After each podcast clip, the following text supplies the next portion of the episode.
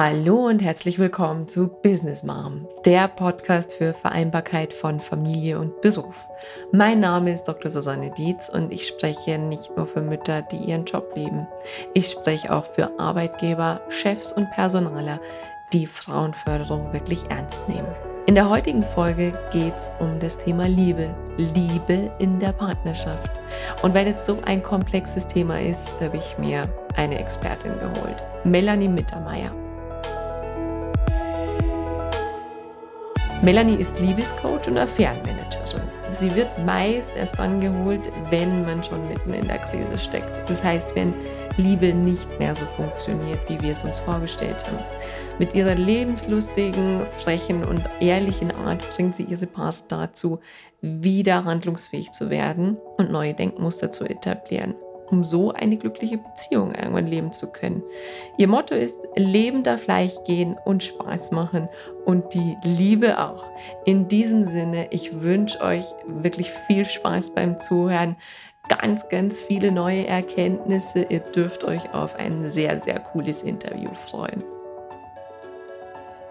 Hallo, liebe Melanie, ich freue mich total, dass du heute bei mir im Podcast bist.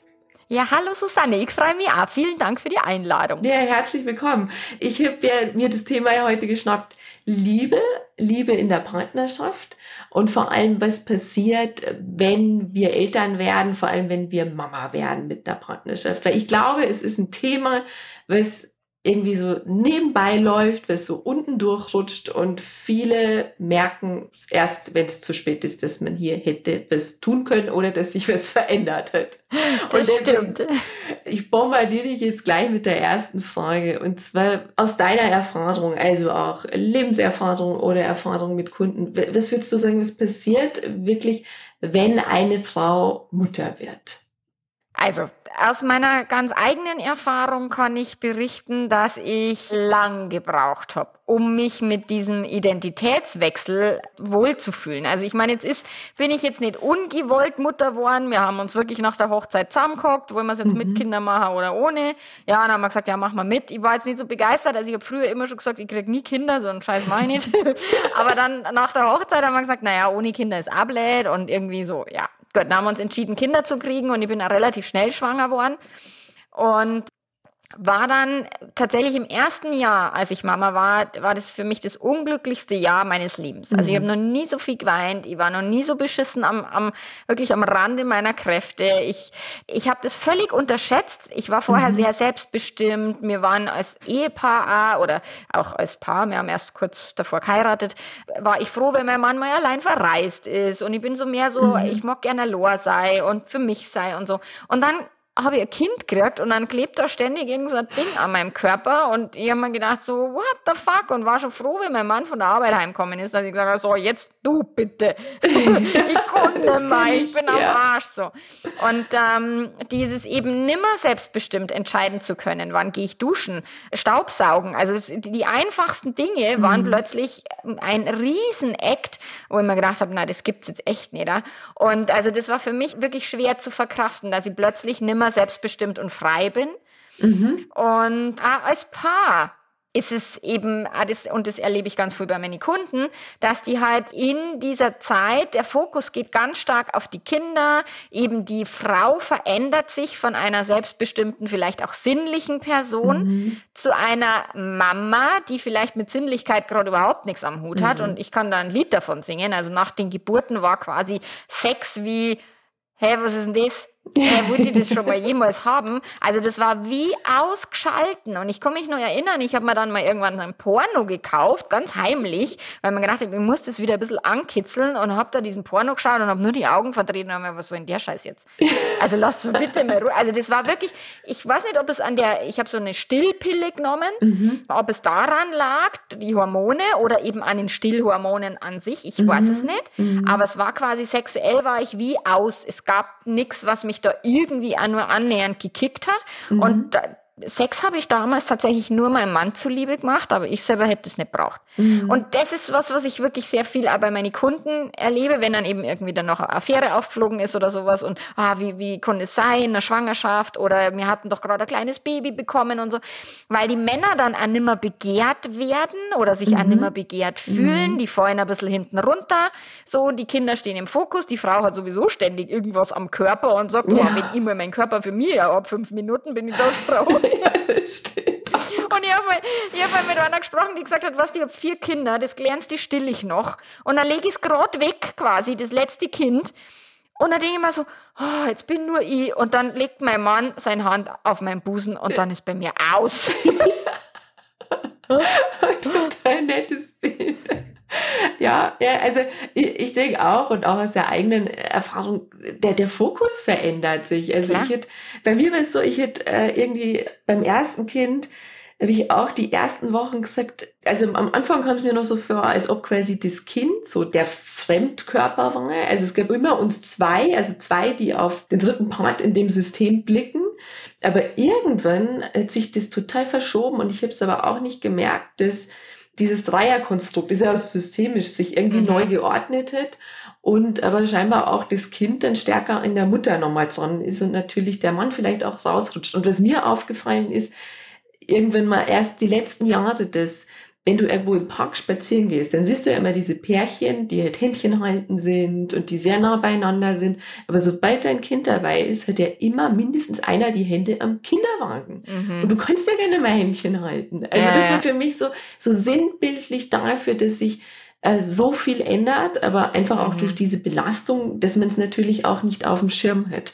Jetzt hast du schon gesprochen von den Veränderungen in der Partnerschaft. Also die Sexualität ist das eine, was man nicht mehr auf dem Schirm hat. Dann die Frauen, die ja, sich vielleicht auch ein Stück weit, sagen wir, vernachlässigen, hast du gesagt, die, die nicht mehr sinnlich sind, auch vielleicht auch keine Zeit dafür haben oder auch keinen Nerv, dass sie sagen, also ich bin froh, wenn ich überhaupt aus dem Bett komme. Und bei mir war es in der mhm. Anfangszeit auch so, ich hätte Tag und Nacht das Gleiche an. Also ich habe immer irgendwie so eine Schlabberhose angehabt und ein T-Shirt.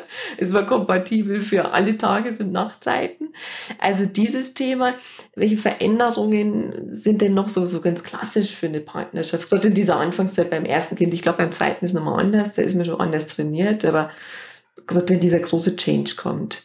Also das ist alles, was mir viele Kunden berichten oder was ich auch immer wieder, in, in, wenn es um das Thema Sex geht, also da, jetzt sind wir wieder beim Sex, mhm. aber dass eben nicht nur die Klamotten, die obenrum Klamotten quasi Tag und Nacht dieselben sind, sondern auch, dass die Dessous der Baumwollunterwäsche weichen. Ja.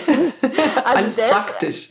Ja. Genau, weil es praktisch sein muss, weil es eh ständig irgendwie vollgekotzt wird und so weiter und weil es eh spitze zwickt und so. Das ist dann irgendwie, es geht schon mehr ins Pragmatische. Also grundsätzlich dieses, sich selber als Frau, High Heels, ich meine, die machen überhaupt gar keinen Sinn, wenn du kleine Kinder hast, wie so in, mhm. außer du bist irgendwie nur berufstätig mhm. und hast irgendwie deinen Freiraum, aber, aber mit kleinen Kindern und Kinderwagen und dann High Heels, das ist ja total bescheuert. Das geht einfach nicht. Und also das sind so Dinge, also klar, die Äußerlichkeit, dann ist es sehr oft, dass natürlich die Pfunde, die Schwangerschaftspfunde, mhm. dass die nur hartnäckig bleiben, die Frau sich unwohl fühlt in ihrem Körper, also da geht es dann um das Körperbewusstsein, dann mal die Stillzeit ein mhm. Albtraum, wenn ständig Milch aus dem Busen rauskommt. boah, ich fand das ganz schlimm. Ich fand das wirklich schlimm. Und ich meine, andere Frauen kennen nicht stillen und die waren froh gewesen, wenn es irgendwie so Milchfluss gehabt hätten wie ich. Und bei mir ist halt wirklich ständig, ich habe nur gedacht, ist, keine Ahnung, ich kann eine ganze Fußballmannschaft ernähren. Ja, ich kann mir mal bitte die Milch wegnehmen. Also das war das, was so war. Und dann natürlich auch wenig Zeit. Also klar, mein, mein erstgeborener Sohn, der war recht ruhig und der hat viel geschlafen in die ersten fünf Wochen, mhm. wo quasi das war richtig chillig und so Ach, diese Wochenbettphase war schön. So, und dann wurde der halt plötzlich wacher und wacher und wacher und irgendwann war dann eben nimmer viel Zeit für mhm. gemütliche Gespräche oder dass man sich mal auf ein Glas Wein sowieso nicht in der Stillzeit, das geht eh nicht und, und so. Und dann, klar, ist einer irgendwie auf Geburtstagen eingeladen oder wir beide waren dann auf Geburtstagen eingeladen, haben wir es nur versucht, irgendwie mit Kind, aber das ist kein Spaß nicht, wenn alle anderen keine Kinder haben und da irgendwie gesoffen und geraucht wird, das mhm. war dann mhm. nicht lustig. Und dann haben wir halt angefangen, dass einer auf Partys geht und der andere bleibt daheim beim mhm. Kind, was natürlich auch der Paarbeziehung nicht so zuträglich ist. ja, so Geschichten, dann Konzerte, all das, was einem halt Spaß gemacht hat oder eigenständiges irgendwie unterwegs sein, fällt flach. Mhm. Ja, und dann auch die Themen ändern sich, über die man redet. Also man redet halt dann viel über Kinder und man ist dann mit vielen Menschen zusammen, die auch irgendwie kleine Kinder haben, irgendwie Stillgruppe und keine Ahnung, was da so. Und dann plötzlich gängen da die sinnhaften Themen gehen verloren ja. und man redet nur, nur über Kinder. Oh Gott. Ja, also das tatsächlich, ich bin jetzt nie die Mama gewesen, die das sehr genossen hat. Also das mhm. hört man vielleicht gerade. Aber das ist, was in der Paarbeziehung halt passiert, dass jeder sich und Väter, was du auch Väter haben einen wahnsinnigen Identitätswechsel. Ja. Ah, die, ja. die kommen dann vielleicht plötzlich unter Stress, weil sie meinen, sie müssen jetzt ein größeres Auto oder ein größeres Haus oder sie müssen mehr arbeiten und haben dann den Alleinverdiener-Part. Mhm. Und beide haben das Thema so, boah, schaffen wir das alles? Also die mhm. Ängste, so mit diesem Kind auch fertig zu werden und das alles hinzukriegen, das äh, betrifft beide. Ja. Und wenn sich dann einer irgendwie aus dem Staub macht und irgendwie gemütlich sich in die Arbeit verzupft und der andere hockt da warm, ich fand das so ungerecht. Ja, ja, das, das kann ich auch nachvollziehen. Das hatte ich auch ganz oft, wo ich dachte, und er hat wenigstens eine Mittagspause. Mhm. Und ich kann nicht mal in Ruhe aufs Klo. Also genau. es ist ja teilweise immer noch so bei meinen Kindern. Aber wenn du das jetzt auch so erzählst und ich nochmal zuhöre, auch vielleicht so aus der Brille von jemand, der jetzt noch kein Kind hat, dann sagt man, boah, das ist schon heftig, was da alles passiert. Die Frage, die sich hier dann stellt, ich habe jetzt beim Zuhören gedacht, das ist ja wirklich so ein schleichender Prozess, ja, der so stattfindet. Aber mhm. warum hat das kaum jemand auf dem Schirm? Also zum einen will man es vorher nicht hören ich bin ja spezialisiert auf die Langzeitbeziehung mhm. und eben auf Affären. Sobald mal so ein Mist passiert ist in der Beziehung, hören mir die Leute auch zu.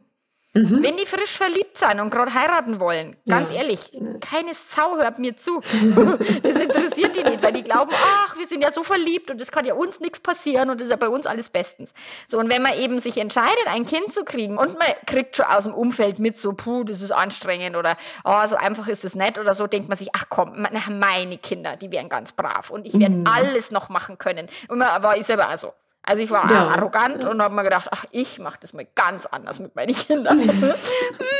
ich glaube, man kann sich nicht vorbereiten. Ich glaube, das geht nicht. Ich glaube, erst das Leben muss einen da schmeißen und erst muss man richtig emotional am Arsch sein, bevor man denen Menschen dann zuhört, die schon länger Kinder haben. Mhm. Ja, ja, das glaube ich auch. Also du wirst schon sagen, es braucht das Erleben, also quasi mhm. im Sinne von über Fehler lernen. Ne? Also über das, dass man halt einmal das durchläuft und merkt den Leidensdruck auch irgendwo und darüber dann auch merkt, okay, wir müssen jetzt was tun oder ich muss was tun. Weil das war jetzt mhm. auch so, was ich mich gefragt habe dieses, wenn man sich, also vor allem bei den Frauen merke ich wenn man sich so selber vernachlässigt. Also nicht nur körperlich, nicht nur optisch, ähm, sondern auch eben vielleicht der Beruf, dass man also alles Mögliche irgendwie zurücksteckt. Dann kommt ja noch hinzu, dass man irgendwie so ein, äh, wie sagt man denn, so, so ein Fürsorge-Gene, dass man sagt, allen will man es recht machen, aber vielleicht mhm. wird das auch nochmal hormonell gesteuert. Naja, mit Sicherheit. Ja. Aber was würdest du sagen als Frau, wie kann man sich das zurückholen? Also ich frage mich, braucht es immer so eine Krise oder wirklich so einen Tiefschlag oder kann man sich das schon ein Stück weit vornehmen? Also ich glaube schon. Bewusstheit mhm. ist so mhm. das A und O. Also als mhm. ich Kinder gekriegt habe oder bevor wir Kinder gekriegt haben, habe ich gesagt, und mein Mann war damals schon, also der hat Teilzeit gearbeitet. Mhm. Der war nicht Vollzeit arbeiten und ich habe dann gesagt, du, ganz ehrlich, ich mache den Scheiß nicht allein. Da habe ich mhm. gar keinen Bock drauf. Also wir machen das 50-50. Mhm. So, und dann haben wir tatsächlich auch, also ich habe klar zuerst aufgehört zum Arbeiten und in der Stillzeit geht kein 50-50, weil stillen kann er halt jetzt nur mehr nicht.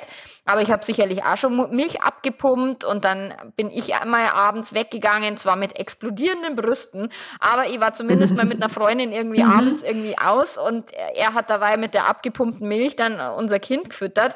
So, also auch das war wichtig, mir ein paar Freiräume freischaufeln und was ich festgestellt habe, ich war mal auf einem Stammtischausflug mit 15 Mädels, die irgendwie alle auch irgendwie Kinder haben und so. Und wir waren eine Nacht unterwegs. Mhm. Und ich war die einzige von den 15, die ihr Mann nicht das Milchflaschel quasi abgemessen hingestellt hat, wo ich gesagt habe, ey Ladies, mein Mann kann lesen.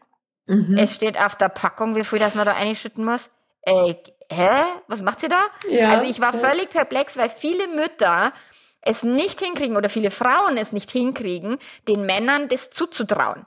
Ja, dass die das schon machen äh, und auch wenn es das anders machen und einem anderen Zeitplan und so weiter. Ich war, ich bin genauso arbeiten gegangen, da hat mein Mann gesagt, ah, jetzt habe ich ja schon zwei Tage auf den Xaver aufgepasst, jetzt kann ich ja mal wieder drei Tage wegfahren. und ich so, ich glaube, dass du spinnst. Ja, wie geht's noch? Also, was soll denn der jetzt? Ich passe auf das Kind andauernd Tag und Nacht auf und still's noch. Ja. Und ich fahre nie weg. Ich meine, abgesehen davon, dass ich auch nicht so gern wegfahre wie er. Ja. Aber letzten Endes war das dann so ein, mit welcher Selbstverständlichkeit der das gesagt hat, so jetzt habe ich da zwei Tage Kinder gehütet, jetzt kann ich ja drei mhm. Tage wieder frei machen. Hey, what? Mhm. Fragt mir irgendjemand, ob ich freimachen will. Und dann haben wir echt drei Tage erbittert gekämpft. Jeder hat so am letzten Zipfel seiner Freiheit gezerrt und gezogen, mhm. wie mit so einer Bettdecke, die zu kurz ist. Ja, so bis ja. ich irgendwann draufgekommen bin, fuck, um was geht es jetzt hier eigentlich wirklich? Ja. Und dann habe ich festgestellt, okay, er vermisst seine Freiheit, ich vermisse meine Freiheit.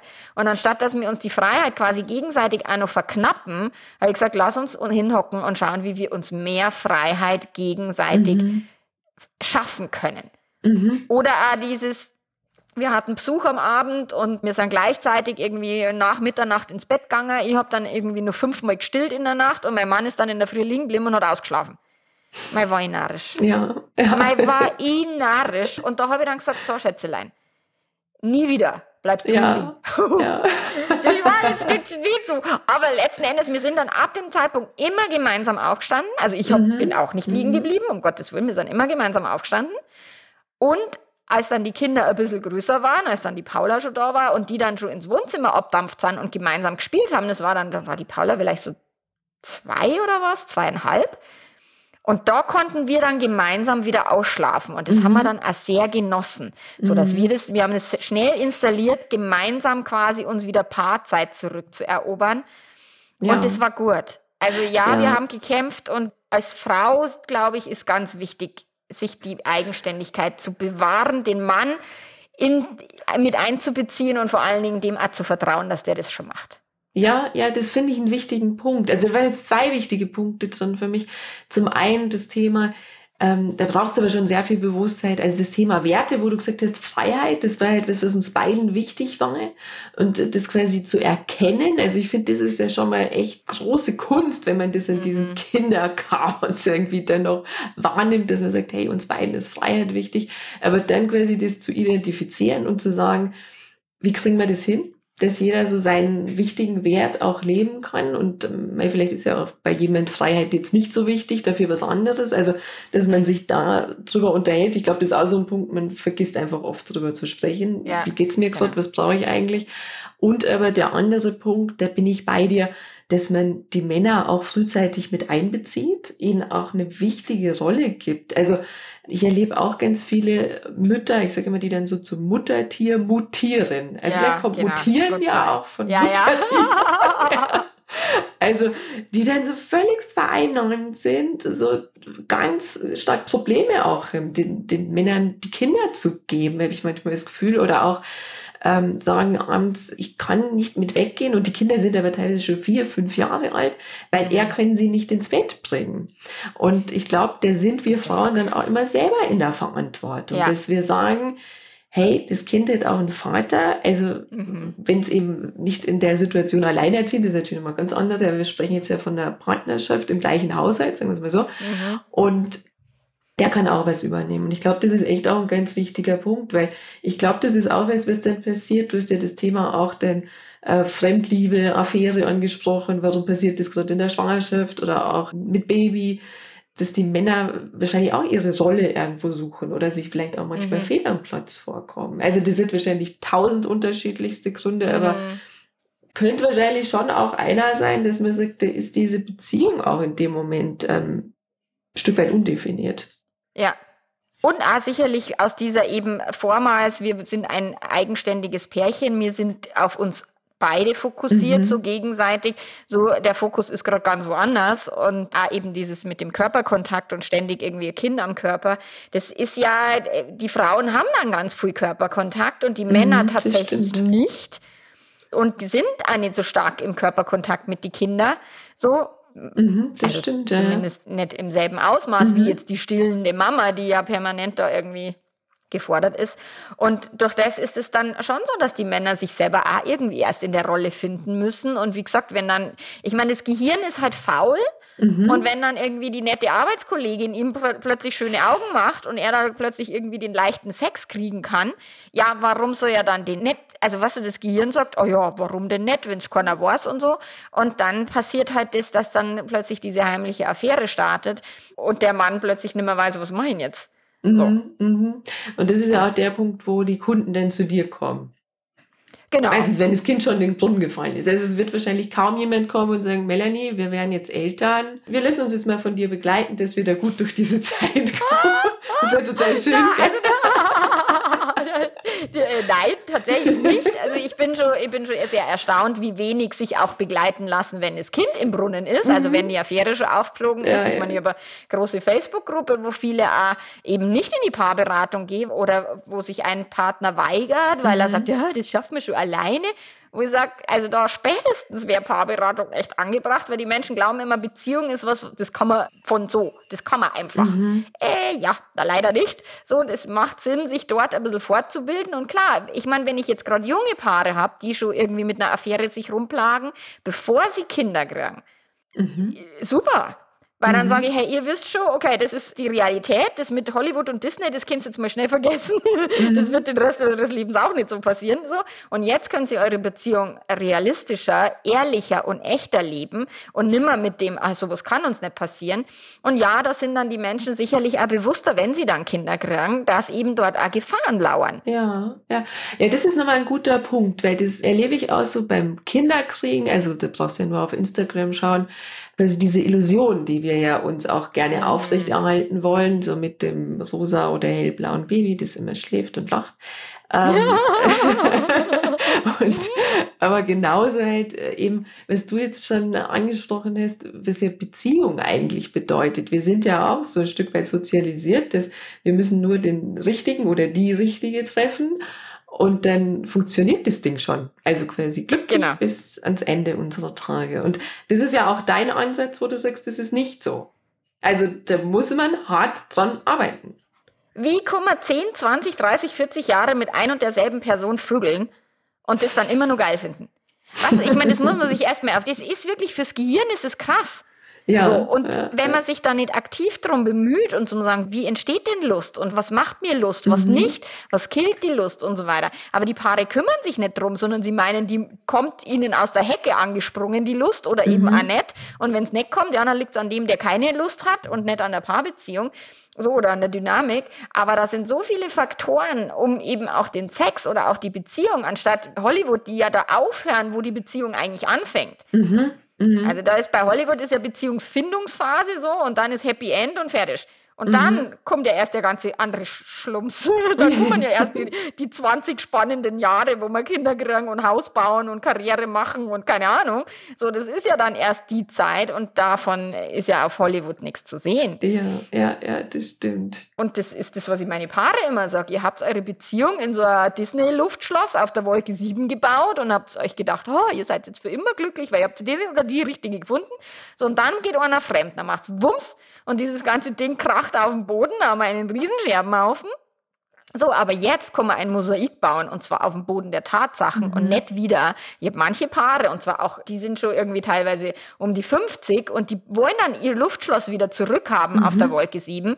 Und ich sage, Schätzelein, du willst es doch nicht mehr aufbauen. Du willst es auf dem Boden mhm. der Tatsachen aufbauen, weil ansonsten es kracht dir wieder runter.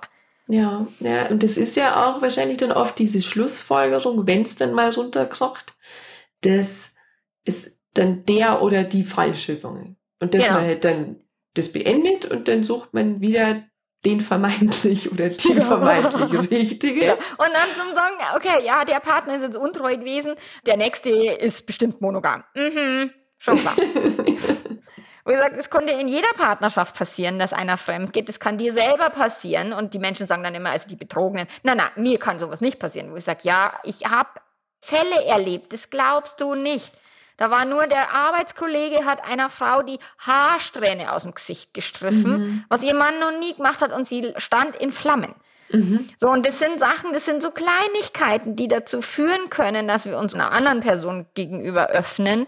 So kleine Defizite in der Beziehung oder auch glückliche Beziehungen, wo jemand fremd geht, weil eben das Gehirn auch andere Menschen spannend findet und weil wir auch andere Menschen ständig begegnen. Mhm. Also wir arbeiten zusammen und deswegen gehen ja jetzt mittlerweile ähnlich viele Frauen fremd wie früher nur die Männer, weil die früher hatten die halt keine Chance. Die Frau war daheim bei den Kindern und hat nicht am öffentlichen Leben teilgenommen. So im 19. Jahrhundert oder was, sind nur adelige Frauen fremdgegangen, mhm. die eben eigenes Geld hatten und eben ein gesellschaftliches Leben hatten. Aber die normale Frau, Bauersfrau, die hat keine Chance gehabt. Mhm. So, und jetzt arbeiten wir ja seit die 60er, 70er Jahre alle, Frauen oder die meisten, und nehmen am gesellschaftlichen Leben teil. Und durch das ist es jetzt auch, dass die Gelegenheiten halt viel mehr geworden sind. Ja, ja, ja, das glaube ich, das glaube ich. Das ist, ist ja eben, das ist auch so ein, so ein Hintergrundthema, gell? Also freilich die Frauen emanzipiert im Job, gleichwertig, aber natürlich auch in deinem Thema, ja, wenn es mhm. um Untreue geht, wenn es um Affären geht und auch das Selbstfinden. Ich wäre jetzt gerade auch nochmal so an dem Punkt mit, ähm, ja, warum passiert es gerade dann, wenn da jetzt schon ein Baby da ist? Und wenn man sich das nochmal so anschaut, es ist ja wirklich, dass diese Beziehung dann erstmal ein Stück weit wie zusammenbricht. Also das ist ja eigentlich dann auch, wenn du da so ein Baby kriegst, ist es ja auch erstmal, ich sag mal, schon, also bei mir war es zumindest so beim ersten Kind schon, also diese Krise, du kennst ja meine Geschichte auch mit der Wochenbettdepression, also hier der sichtbare mhm. Krise dann auch.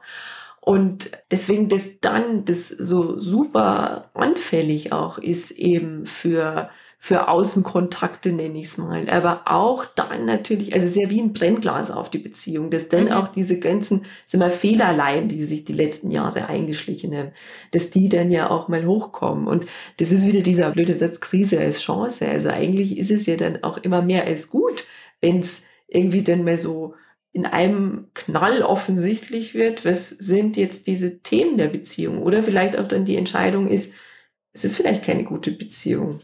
Es gibt durchaus Beziehungen, die es jetzt nicht unbedingt äh, also rettenswert sind. Und mhm. Äh, ich sage immer, das ist halt äh, Affäre oder andere Krise, eine Sexkrise. Bei uns war das erst tatsächlich das Thema, dass mhm. wir uns um den Sex gestritten haben, mein Mann und ich und wirklich äh, nächtelang an der Bettkante gesessen sind. Ich hab keult und er war stinkig und so, weil wir das halt nicht mehr hingekriegt haben nach die Kinder. Er hat sich immer gedacht, naja, irgendwann wird es schon wieder, irgendwann wird es schon wieder und dann waren es irgendwann im Kindergarten und in der Schule und es wurde nicht wieder so.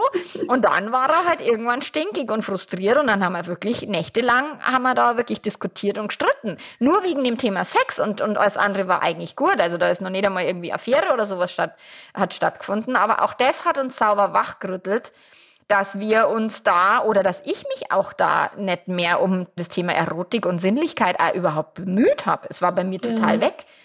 Und das ist, das hat eine Freundin von mir dann immer gesagt, mit dir weggehen ist so langweilig, weil wenn immer, wenn ich sage, oh, schau mal den hübschen Kerl da drüben, dann sagst du immer, hä, wo? also es ist generell, generell dieses Thema bei dir so, so ausgeblendet dann. Total. Also es war quasi so. Und dann waren wir als Paar quasi, da haben wir uns dann erstmal drum kümmern müssen. Wie ist unsere Beziehungsdynamik?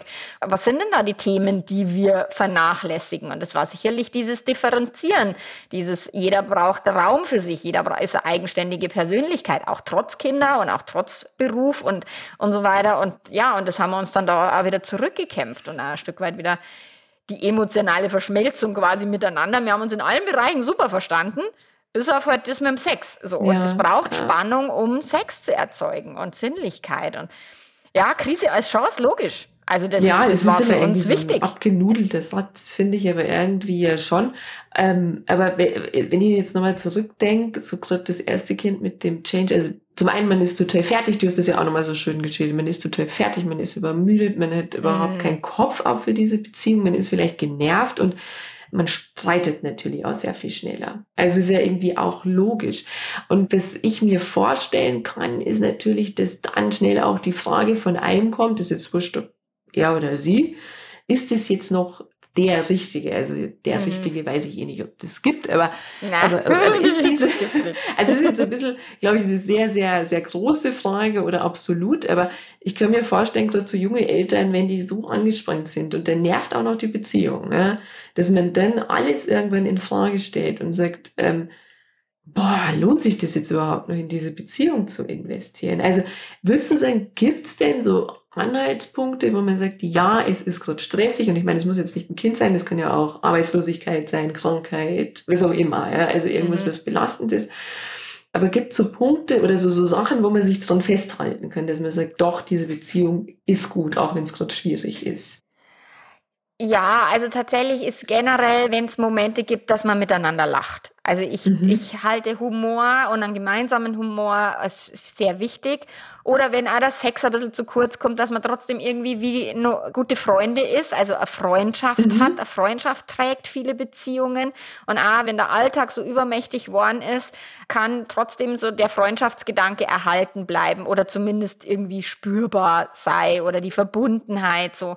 Und wenn es generell so ist, wenn du sagst, ah, mit der Person da die gern einfach weiter durchs Leben gehen, ich finde den cool oder sie mhm. cool. Und ja, klar hat die ja ihre Macken und er auch seine Macken und so, aber das ist ja normal.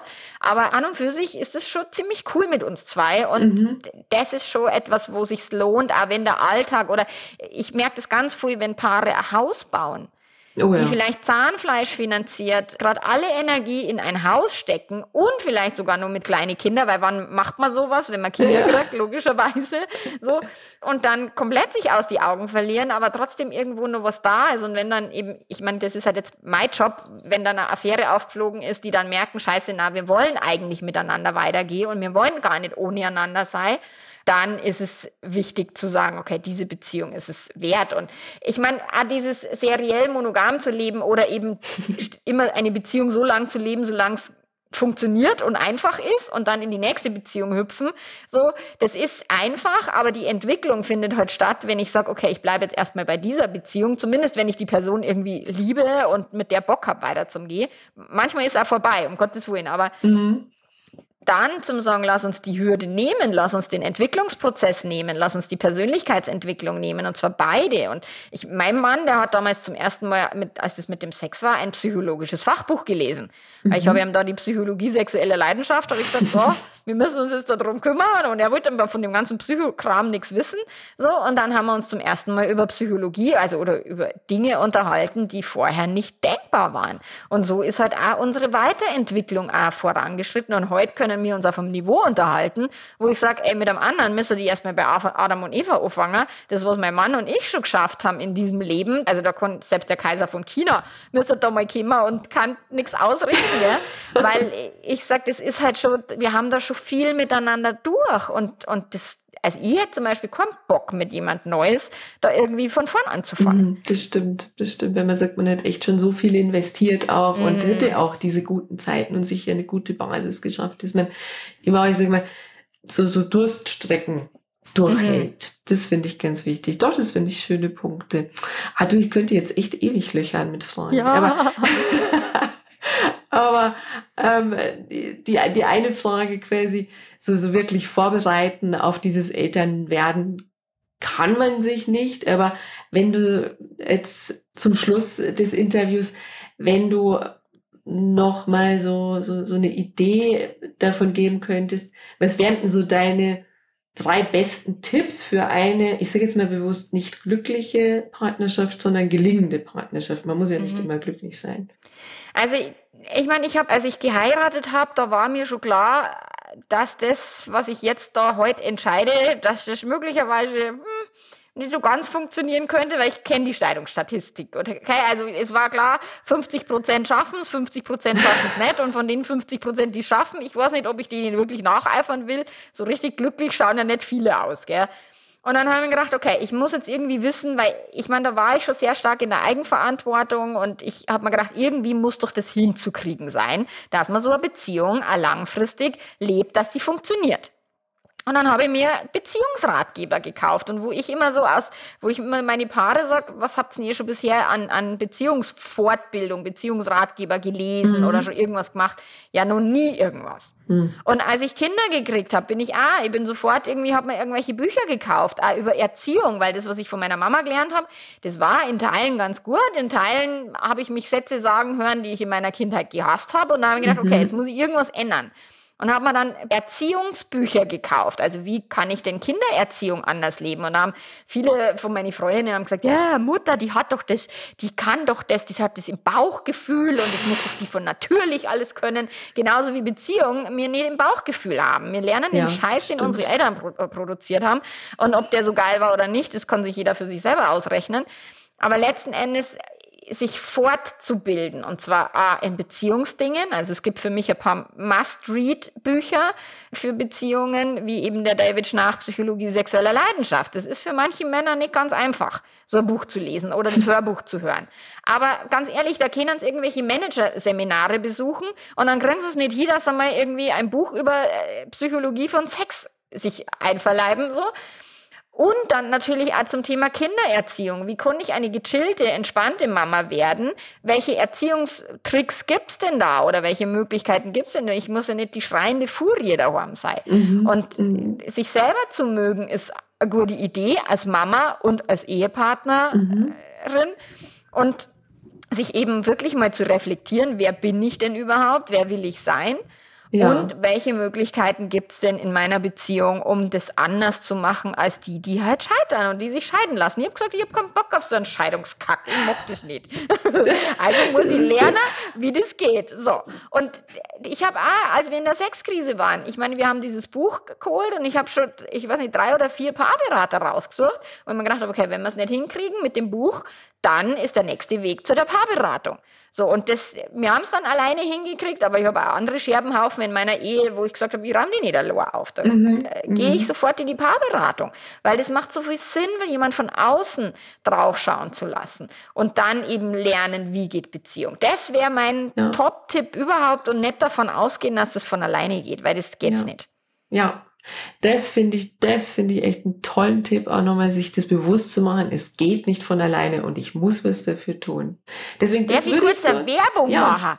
Darf ich voll ja. Werbung machen? Ja, ich habe nämlich, hab nämlich ein Online-Programm entwickelt. So. Ja. Und das passt jetzt nämlich da gut. Das heißt WAPS. Ja, wunderbar. Was alle Paare wissen sollten. Mhm. Und da geht es eben darum, die Hollywood- und Disney-Illusion. Gehirnforschung. Was macht unser Gehirn da? Was macht unser Gehirn in Langzeitbeziehungen? Was sind die Beziehungskiller? Was ist das? Wie kannst du Beziehung besser? Und da habe ich so ein ganz Online-Programm entwickelt mit Videos, die kann man sich auch ganz gechillt mal statt Netflix am Abend Nightsing und so. Das ist jetzt nichts, keine schwere Kost. So, da habe ich den David Schnarr ein bisschen auch auf einfach verständlich übersetzt. So, und das würde ich auch, also ich bin jetzt gerade begeistert von dem Programm, weil es wirklich gut geworden ist. So, ja. Und das würde ich am liebsten allen Paaren mitgeben, wo ich sage, kümmert euch drum, nehmt ein bisschen was in euer Hirn, wie Beziehung eigentlich sein könnte, weil die kann echt witzig sein. Mhm. Ja, schön. Total gut. Du, das nehme ich jetzt so als Schlusswort. Und für alle, die das Programm sehen wollen, ich verlinke die Melanie natürlich in den Show Notes. Und ich habe so die spontane Idee für alle, die so ein Eltern-Baby-Geschenk oder sowas suchen, die könnten dir deinen Online-Kurs verschenken anstatt irgendwie den hundertsten rosanen Strampler oder genau.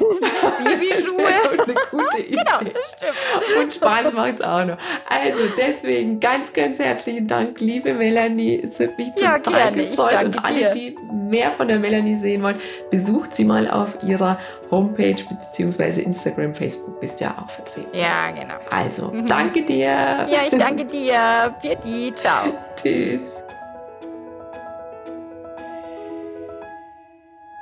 Von Herzen danke, dass du wieder mit dabei warst. Wenn du mehr zu Business Mom erfahren willst, dann besuch mich doch einfach auf Facebook, Instagram, LinkedIn oder Xing oder geh direkt zu meiner Business Mom Website unter www.businessmom.de. Dran denken, Sinn im Business schreibt man bei mir immer mit zwei N. Dort findest du alles zu meinem Podcast, zu mir und meiner Person, meinen Beratungen, Seminaren, Coachings, Büchern und auch Vorträgen. Ich freue mich auf dich.